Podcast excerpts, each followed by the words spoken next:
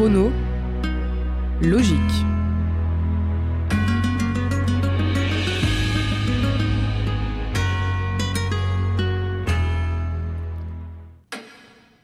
Bonjour à tous. Alors en cette fin d'année, je me suis dit que ça serait pas mal de finir en douceur et d'éviter de parler de tout ce qui est euh, génocide, dictature ou autre euh, tragédie de l'histoire. Mais moi j'adore J'adore Oui, mais bon, quand même. Je me suis dit quoi de mieux de que de parler de pigeons. c'est les stickers de Radio Campus que j'ai découverts qui m'ont inspiré. Euh, non, en vrai, je vais vous raconter une histoire sérieuse. D'ailleurs, vous connaissez déjà peut-être l'histoire de Vaillant le pigeon, parce qu'il y a un oh, dessin animé. Oui, ah, oh c'était avec la voix d'Éric Judor. Euh, oui, je crois. Oui, oui, oui.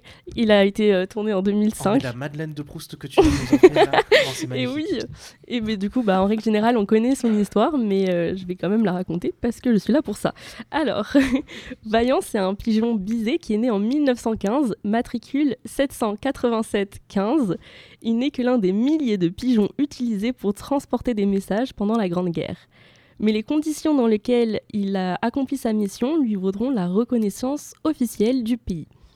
Nous voilà donc en 1916. La Grande Guerre fait des ravages dans le nord de la France, particulièrement à Verdun, où se trouve le fort de Vaux.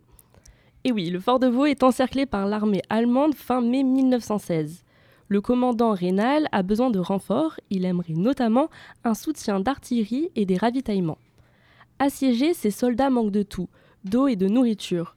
En plus, ils subissent les gaz asphyxiants allemands et sont bombardés d'obus en continu. Ce siège a alors de nombreuses conséquences et notamment les communications téléphoniques sont coupées, rendant impossible toute communication avec l'extérieur. Les coureurs humains ont de plus en plus de difficultés à, franchir les zones de combat. Rénal, en charge des 600 soldats présents, ne peut alors compter que sur ses pigeons voyageurs pour tenter de communiquer avec les Alliés. Dans sa cage en osier, il lui en reste 4 seulement. Alors comment concrètement le système de pigeons voyageurs fonctionne? Il s'agissait pour ces pigeons, de, rejoindre leur pigeonnier situé à la citadelle de Verdun en portant un message accroché au collier du cou ou à une bague à la patte. L'utilisation des pigeons était basée sur le fort attachement familial de ces animaux monogames et fidèles. On enlevait un des compagnons pour l'emmener au front et alors, une fois lâché pour délivrer le message, on comptait sur sa volonté de retrouver sa famille dès qu'il serait libéré et donc de retourner au pigeonnier. Ce sont des pigeons entraînés qui connaissaient les environs de leur pigeonnier et qui avaient appris à repérer les lieux. Donc ça partait d'un principe assez naturel. Mais parfois aussi, on jouait sur leur faim pour renforcer leur désir de revenir dans leur pigeonnier où la nourriture y était disponible alors il était recommandé de les nourrir modérément au front pour créer un désir instinctif de retourner chez eux. Parce que oui, au final, quand, l'humain utilise les animaux, c'est jamais effectué d'une façon très glorieuse.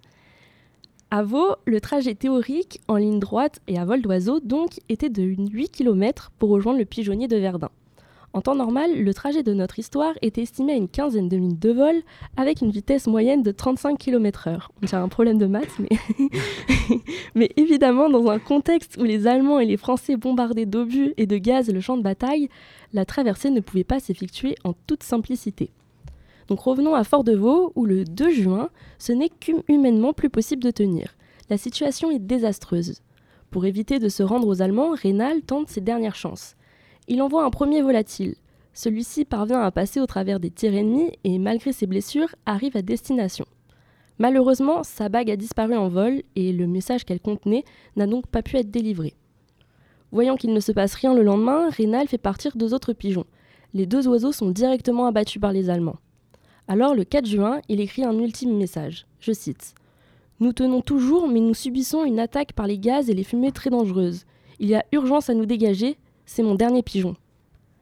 Désorienté par la fumée, le vaillant, dernier des quatre pigeons, prend son envol dans les gaz asphyxiants et sous les tirs ennemis. Il arrive mourant au colombier de la citadelle de Verdun, mais il a réussi à livrer son message. Après ça, la tentative de dégagement du fort fut un échec, mais le pigeon qui avait accompli sa mission recevra une bague d'honneur avec citation à l'ordre de la nation. Euh, mince. Pardon je me suis perdue dans mes feuilles. Cependant, certaines critiques pointent du doigt les archives militaires qui livrent une toute autre version des faits. Lâché le 4 juin à 11h30, le 787-15 n'arriva à son pigeonnier de la citadelle de Verdun que le 5 juin à 4h25.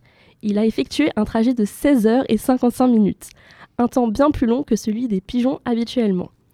D'ailleurs, c'est ce retard qui rendit son message inutile.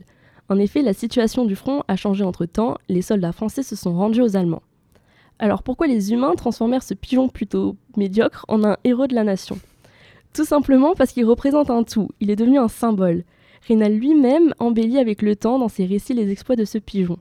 Le matricule 787-15 est l'un des oiseaux les plus renommés du conflit.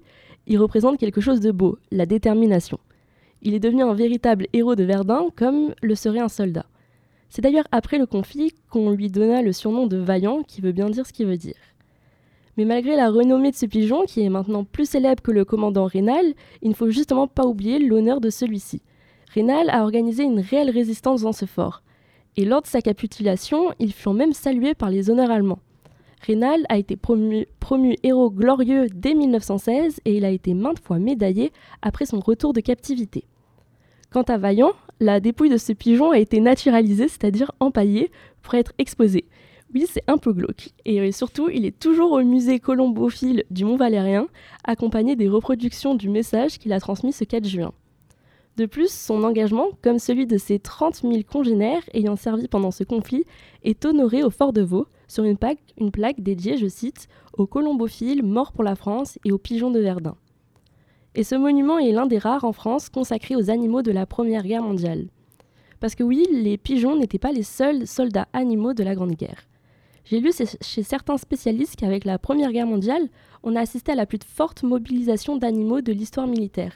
Il y aurait effectivement eu 14 millions d'animaux impliqués dans ce conflit. Par exemple, le ministre français de la guerre en 1915, Alexandre Millerand, crée le service des chiens de guerre dans lequel 100 000 chiens ont été enrôlés.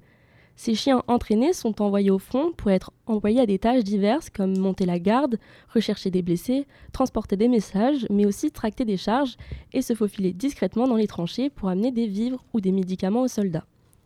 Pour la petite histoire, Stubby est un chien héros qui a combattu sur 17 batailles en 1919 aux côtés des soldats américains. Il a réussi de lui-même à capturer un espion allemand dans un village abandonné en le traînant par son pantalon pour le montrer à son maître. Il est aussi un réel soutien psychologique pour les soldats, qui ont complètement perdu le moral lorsque Stubby fut blessé au cours d'une bataille. Mais tout finit bien pour lui, puisqu'après la guerre, Stubby fut par deux fois l'invité du président américain de la Maison-Blanche, et il a même été gradé sergent. D'ailleurs, il a lui aussi eu le droit à un film d'animation en 2019, et il est lui aussi empaillé dans un musée, décidément. C'est plus connu aussi, mais les chevaux sont également mobilisés pendant la Première Guerre mondiale pour l'artillerie et le ravitaillement notamment. Les rapports les décrivent très perturbés par la guerre malgré leurs entraînements militaires. Effectivement, ils vivent comme les hommes, doivent subir le bruit des détonations, l'odeur du sang, et ils ont même l'obligation de porter des masques à gaz spécifiquement conçus pour les chevaux. Les estimations sont près de 700 000 chevaux tués sur le champ de bataille. Ça représente un quart du cheptel équin d'avant-guerre. Mais il y a plus à plaindre encore les ânes et les mulets. Ils étaient considérés comme des animaux moins nobles que les chevaux et étaient envoyés dans les zones les plus dangereuses pour porter les vivres aux soldats. Ils n'étaient même pas recensés, donc on ne peut pas savoir combien sont morts pour la guerre. Mais un âne notamment a marqué les esprits, Tini. Les soldats anglais adoraient Tini parce qu'apparemment il aimait boire du thé autant qu'eux. Alors bien évidemment, euh, Vaillant, Stubby, Tini ne sont, pas, ne sont que des petites anecdotes parmi les dizaines d'autres sur les, les animaux ayant combattu au nom de notre drapeau tricolore. Par exemple, je n'ai pas parlé de Cher Ami, un autre pigeon qui a sauvé des soldats américains. Mais en règle générale, parler d'aujourd'hui, c'était surtout pour faire un clin d'œil à tous ces soldats animaux.